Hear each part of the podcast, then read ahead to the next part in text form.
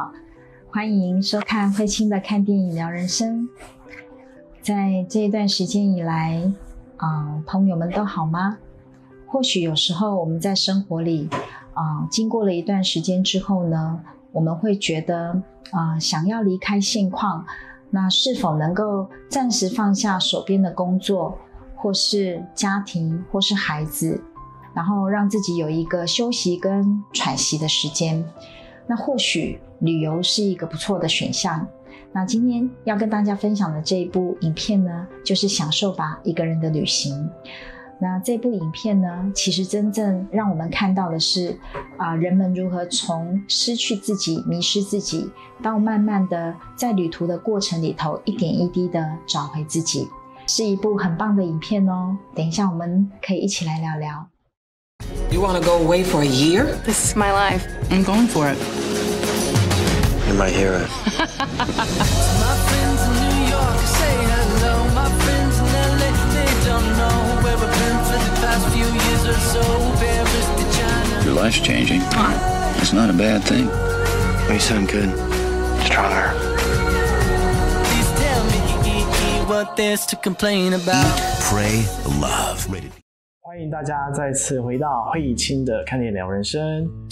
这一次要跟大家分享这部电影是《享受吧一个人的旅行》。那故事是谈到一位感情失意的女性，透过旅行不断看见自己、找回自己的过程。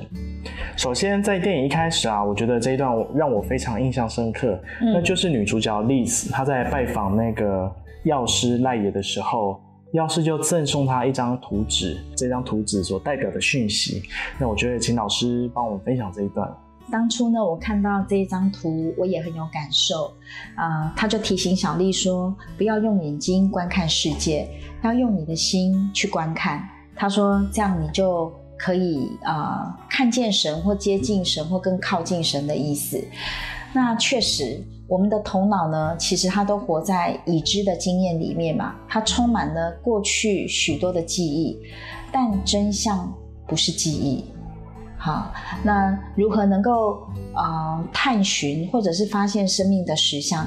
那这个都在每一个当下的片刻跟体验里面，它并不存在于我们头脑的认知里面啊。所以我想，呃，赖爷呢一开始就跟他讲这段话，我觉得是非常有智慧的一句话。我想延伸问一下，也帮大家复习一下好了，什么是头脑的声音，什么是呃心灵的声音？头脑的声音通常是非常的大声，然后它有许多的应该、不应该、可以不可以、对或错、适合或不适合，类似这种二元对立的，这些大概都是属于头脑的声音。而心灵的声音呢，它通常是微弱的在那里召唤你。好，所以有时候我们突然会有一种好像啊，突然一种明白。好，那这个通常是来自于我们灵性的智慧，或是我们称所谓的神性的智慧，好像直觉或是灵光乍现一般。那这种心灵的声音，有时候呢，我们必须要能够够安静，或者是说呢，我们能够往内。清理掉自己那一些尘垢啊，哈，包含所所谓的负面的经验啊、记忆啊、感受啊。当我们能够呃持续的去清理的越来越多的时候，我们越能够连接到这种神性的智慧，也就是我们内在啊、心灵的真正的召唤。好的，那再回来电影啊，那 Liz 跟 Steven 的婚姻其实发生了很大的问题。嗯那他们当中有许多婚姻啊，还有伴侣关系的相处的议题。那请老师帮我们针对他们两个之间的伴侣关系做深入的分享。Steve 跟这个小丽之间的那种伴侣关系，我倒是觉得还蛮有趣的哈。就是有一天夜里呢，啊、小丽呢突然就跪在那里，就跟神祈祷。他说：“我现在面临到很严重的问题，又不知道该怎么办，然后我需要答案，你可以告诉我该怎么做吗？”然后她跪在那里，一下子她就回到床上，然后就跟老公说：“我不想要婚姻了。”那我相信这个过程里面一定有那么所谓的最后一根稻草。好，所以小丽很清楚明白，她跟 Steve 的这种相处呢，啊，目前的这种婚姻也好，生活包含工作，对她而言，可能已经来到他不能够再承受了。那个承受的意思是什么呢？他渐渐的失去他自己啊、在整个离婚的呃过程里面，呃，Steve 呢也很好奇，因为他不知道到底小丽怎么了，他就问他说：“我真的很想要知道，为什么在我我们的婚姻里面，你没有办法找回自我？”好，那你你如果有什么样的想法或者是什么样的感觉，你都不说。那小丽就跟他说：“我说啦，但是你都不听啊。”好，他说你没有说，你只是甩头就走，你根本不给我任何机会去解决这些问题，你就逃开了。他说这个对我而言不公平啊。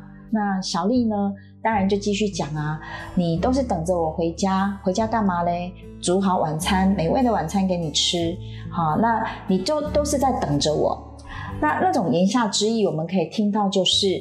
呃，许多的女性在婚姻里面呢，她不断的就是用牺牲啊，但是牺牲到最后呢，没有办法继续的时候，就是分开的时候，因为这在伴侣之间的施受是不平衡的嘛。这个我们在之前都聊过哈。那还有对小丽而言呢，她已经渐渐的经验到，在伴侣关系或是在婚姻里面。其实我们要说的是，是来让我们慢慢的学习，因为跟另外一半的差异嘛。那透过学习，然后我们来慢慢的完整自己。可是刚好相反的是，更多人在婚姻里面，在伴侣关系里面是更失去自己的。那显然小丽也在经历这样的一个过程，但是对她而言，她内在也有一种渴望，她想要把丢掉的自己重新的找回来。好，所以他才会有接下来啊离开现况，然后去旅行的这一段。那再回来电影啊，他刚结束了逃离了这一段婚姻关系之后，他又进入新的这样一个伴侣关系，嗯看似好像是新的开始，嗯却是凸显更多他内心的逃避以及是内心的状态。是，所以接下来请老师帮我们谈谈 Liz 跟 David 之间的伴侣关系。他们两个其实一下子就进入了所谓的那种伴侣关系，就是有时候呢，我们在一段关系的结束之后，那所留下的那种啊、内疚，或者是我们留下的那种啊、罪恶感，或者是所谓的伤痛，但我们都没有去啊、面对。然后去疗愈的时候，很快的进入到下一段的伴侣关系。通常这有一种可能性，第一个就是空窗嘛，所以我们就来用另外一个人填补空白。就如同小丽自己也说，她很清楚的知道，她并不是爱这个男人，她只是逃离了他的婚姻。好，所以这就是很清、很清楚、明显，就是填补空白。另外还有一个部分就是，我我们经常很容易透过所谓的嗯外在的人或事或物来填补我们内在的那一些伤痛或是不舒服感。你看，当这一个人填进来了之后，小丽她就不需要再去面对她离婚的那一段对前夫的可能内疚也好，可能不舒服也好，这个还是一种逃避。好，所以像这样的关系呢，我们很快的又进入到从所谓的幻灭，又进入到所谓的浪漫期。通常这段浪漫期它不会持续太久，它又会很快的进入到幻灭，因为内在我们需要照顾自己的部分，或者是能够去啊、呃内省自己的部分，我们并没有真正去面对。好啊，所以小丽呢，她其实就在经历这样的一个过程。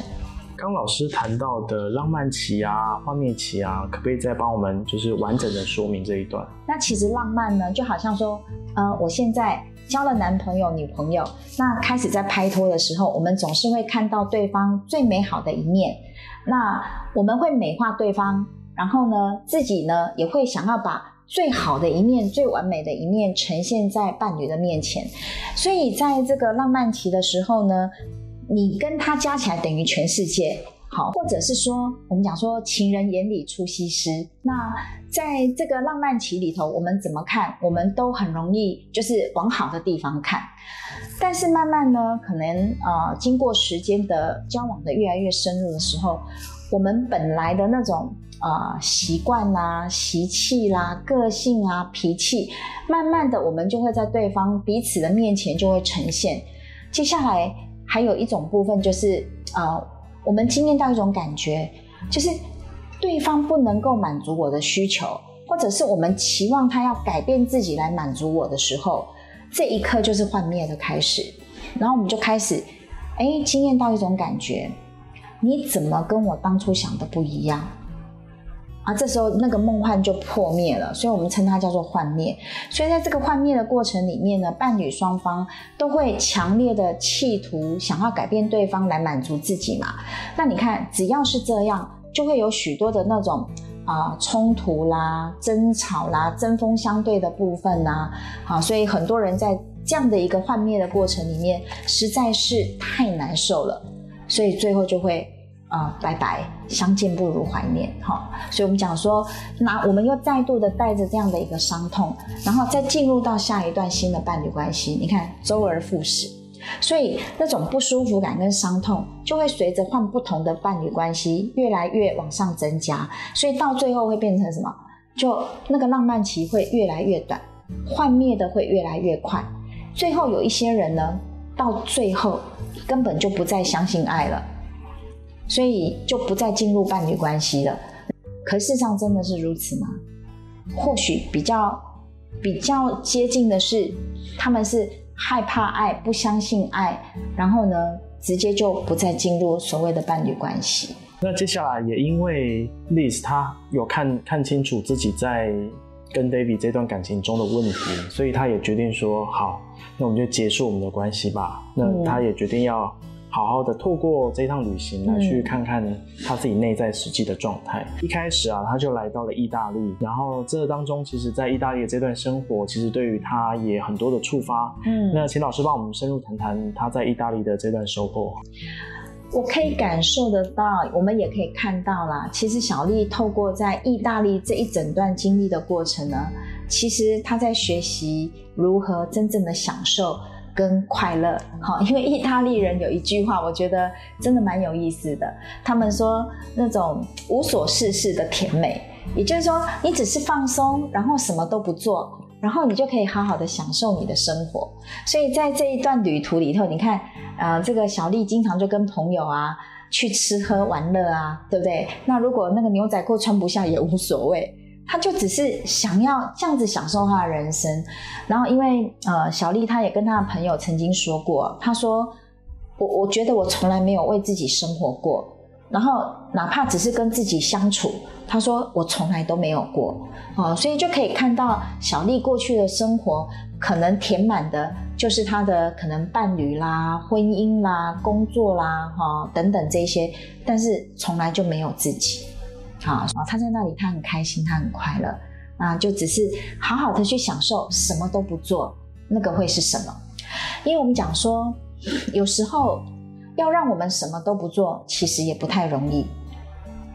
就像在疫情里面，我们会说哇，好棒哦，那个好像现在稍微可以有一个喘息休息的时间。可是事上，一个礼拜、一个月、两个月更长的时间过去，人们内在会经验什么？可能会经验到的是很深层的那种焦虑啊、不安啊、恐惧啊，因为你没有什么好填补的了。过去如果有工作，有其他的可以填补，可是现在没有了。可能唯一的就是你要面对家里的家人，或是包含另外一半孩子，那那更多的就是自己了。好，所以我们讲说，在呃这样的一个过程里面，如果不做什么，我们可以吗？我们可以允许自己吗？啊，对于尤其是那种好像会经常啊逼迫自己、push 自己的这些人，我们称为很努力的人。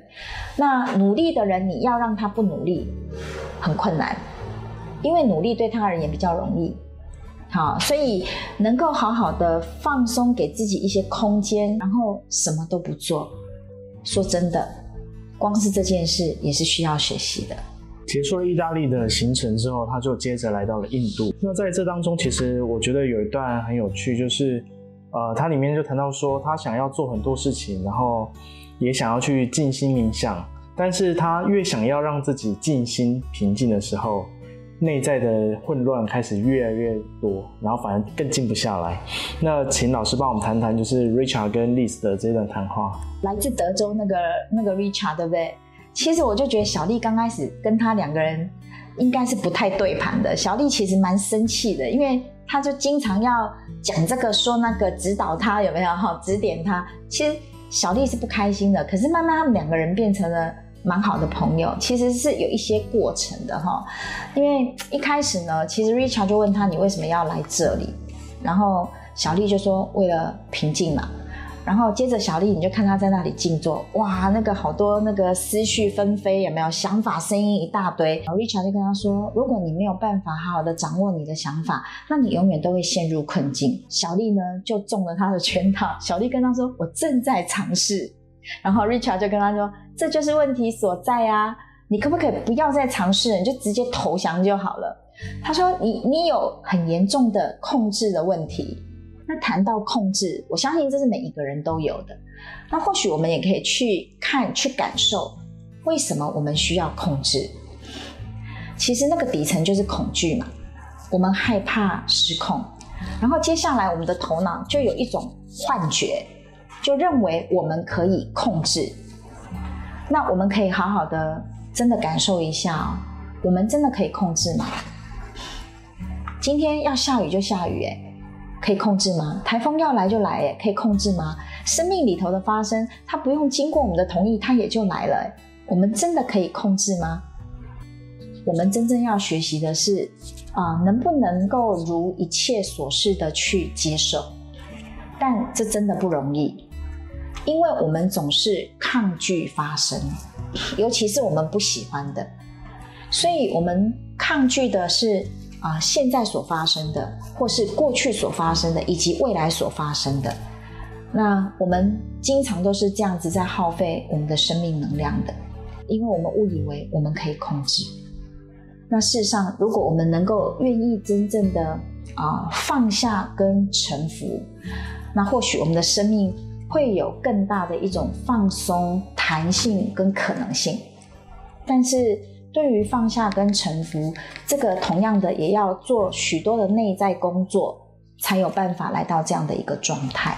那我好奇一下，那要怎么做才可以比较朝向这样一个真正的放下跟臣服呢？其实我们就要问我们自己：我们抓住了什么？我刚刚说了，外在的人事物，包含名声，包含权力，包含地位，这些都是哦。那甚至于呢？啊，有一些人呢，还会抓着对啊、错啊、好啊、坏啊等等这一些。那如果我们抓了这么多，那我们要怎么样放下？那我们要去清理的就是我们内在的恐惧，是因为恐惧我们抓住。还有一个部分就是我们内在有许多的贪恋跟执着。那那些贪恋跟执着，它其实来自于我们的无名。那又说回来，无名就会让我们恐惧，所以我们又会去抓，就是这样子在周而复始的。所以，如果我们能够真正的愿意往内去看，我们愿意去清理我们内在的恐惧，好，包含比如说，我们如果愿意，或许我们也可以在家找一个地方，好，如果我们愿意，可以经常做那种啊五体投地，好，或者是那种代忏。那在这样的过程里面，我们可以一点一滴的去放下，一点一滴的去放下。那这个是我们可以去练习的。怎么样不抓取？接着就是 Liz 去参加了一场婚宴。嗯，那在这个过程当中，也让他重新忆起他跟 Steve 之间的这样一个婚姻。嗯，所以当中很多的伤痛啊，或是内疚，请老师帮我们谈谈，就是在面对这样一个内疚啊，该如何与自己和解？嗯。其实小丽就在那一场婚姻里面，她其实也回忆起当初她跟 Steve 的婚礼上，她最后就说了：“她说她承认了，一切都是我安排的，没有人强迫我。”她逃离了婚姻之后，其实她留下的就是一份很深的那种内疚跟罪恶感。所以，嗯，当然 Richard 也知道啦 Richard 就跟她说：“那。”你现在在经验这些呃内疚的感觉，他说是我需要的就是我在等啊，Steve 他可以原谅我，然后解救我。那我觉得 Richard 他也很直接，他跟他说，你等他来原谅你，那根本就是浪费时间。他说你要原谅你自己。那事实上，当我们在面临我们刚刚讲的那种内疚，或是罪恶感，或是伤痛，如果我们没有真正的去啊清理。释放，或者是真正的去疗愈的话，那么我们就抓着这些内疚跟罪恶感嘛。那接下来，如果我们遇到下一段伴侣关系的时候，我们可能就不敢进进入下一段伴侣关系，亦或是我们不敢得到幸福，我们也不敢过得好。那还有一个部分就是，怎么样可以让呃过去的这些伤痛、这些发生，它是真正的过去？那除非我们能够真正的宽恕自己。有时候我们会误以为说，嗯，如果我得到这个人的宽恕，或者是所谓的原谅，那我这样我会比较好过一点。可事实上，那个好过可以多久？可能是一下子。但是呢，我们内在，我们依然会鞭打自己、批判自己、责怪自己。那唯有我们能够真正的宽恕自己，那这个跟自己和解，那这些过往的经验，它才能够真正的过去。那什么时候我们愿意放过自己，让自己好过呢？那就是我们需要学习真正的宽恕自己。在印度这边的许多的历程跟收获，让他有很多的看见。嗯那请老师帮我们谈谈 Liz 在这一段印度的旅程当中所获得的这样一个收获。其实最后我记得，呃，Richard 要离开印度回美国的时候，他提醒了小丽说：“你要再度的相信爱情，因为他知道小丽她在经历的是，呃，这种离婚嘛，然后那个所留下来的那种啊内疚，包含她离开 David，好、等等。那还有一个部分呢，我觉得这一句话很美，哈，那小丽最后她发现了，因为她透过静心，透过去啊、服务，然后她发现神就存在我的心中，成为我。我觉得这句话真的很美，因为我们每一个人其实内在都有神性啊，只是在那一个过程里头啊，小丽她发现了，所以她说神就存在我的心中，成为我。我觉得这句话很美。结束了印度的行程，他就来到了巴厘岛。那在巴厘岛当中，就是他再回去找到了那个药师赖爷。那我觉得赖爷讲这句话非常有智慧。他说，平衡的关键不是在于就是你自己内心要做怎么样平衡，而是如何做到自己内心的每个器官或是细胞都在微笑，嗯那才可以达到所谓的平衡。那我觉得这一段非常的有智慧。那也请老师帮我们谈谈这一段。对，我觉得那个赖爷真的好有智慧啊！他谈到的那个平衡是什么呢？他说我们不不要太趋于趋近于神，也不要太趋近于我们的自我。他说，否则我们的人生就太混乱了。他的意思就是我们我们所谓的中道啦。好，那另外呢，他谈到说失去了平衡，就失去了能量。好，然后他跟他说：“你的脸要微笑，心要微笑，甚至于连你的肝脏都在微笑。”那就像如同小编说的，可能连我们身体的每一个细胞它都在微笑。我们经常在讲说，生而为人的我们，我们有人性，那我们也有神性。那渺小的是我们的人性，可是伟大的是我们的神性。但无论如何，神性、人性都是我们。当我们在这个、呃、人性的过程里面，我们怎么样啊、就是有自我可以用，但不为自我所用。那当我们进入神性的时候，我们有一份这样的一个洞见，那我们相信神，但我们不迷信。所以这中间的这种平衡点呢，要非常的有觉知。好，那怎么样能够练习自己的觉知？那就在当下，我们无论所所做的是什么，那就是我们学觉知所在之处了。这个就是当下了。那再回来剧情啊，刚刚老师有跟大家谈到说，就是 Richard 在印度最后不是鼓励他再度相信爱情，所以他到了大利大利岛之后，也遇到了这样的一个新的新的对象叫菲利贝。那在过程当中，其实两个人都是带有伤痛的人，可是他们又如何再次接近，又如何推开？那请老师帮我们谈谈他们之间的伴侣关系。嗯，因为这两个人都有一段婚姻关系嘛，那他们的相遇呢，对他们而言。都在考验着，就是我有这样的伤痛或是恐惧，可是我又怎么样可以愿意再度的相信爱呢？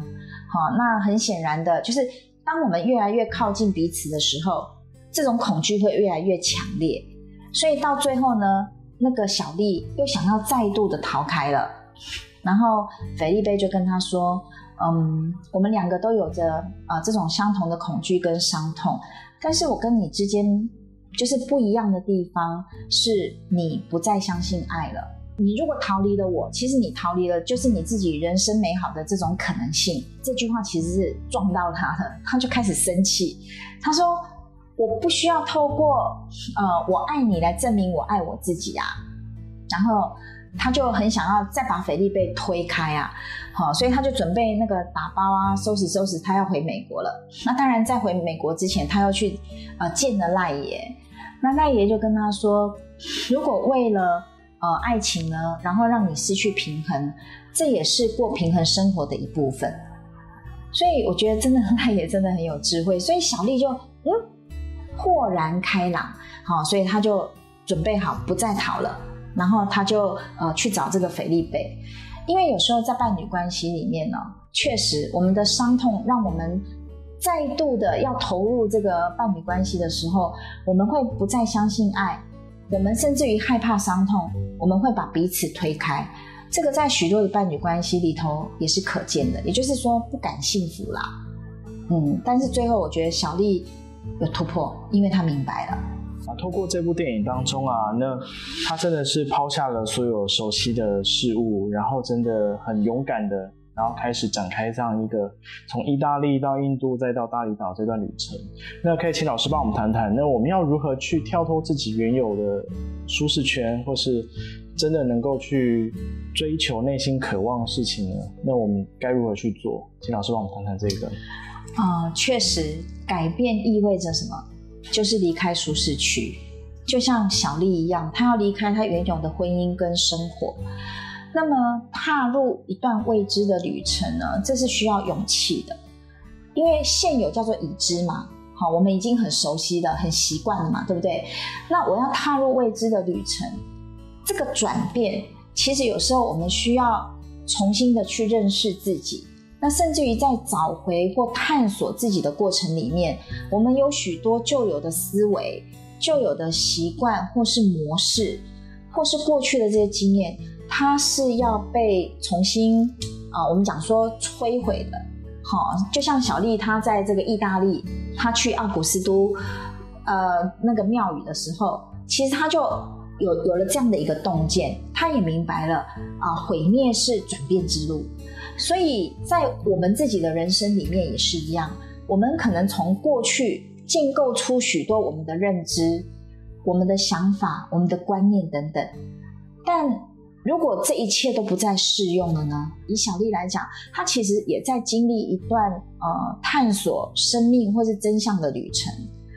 但真相它并不存在于过去的经验里面啊。它就是存在于活生生的每一个当下。怎么样发现真相？就是我们只能在当下的每一刻，我们好好的去经历跟体验，那我们就能够有那样的一个洞见跟瞥见。那如果我们要拿过去的这些经验，我们充其量只是用过去活现在，那我们怎么活都活的都一样吗？所以为什么有些人就是过去等于现在等于未来？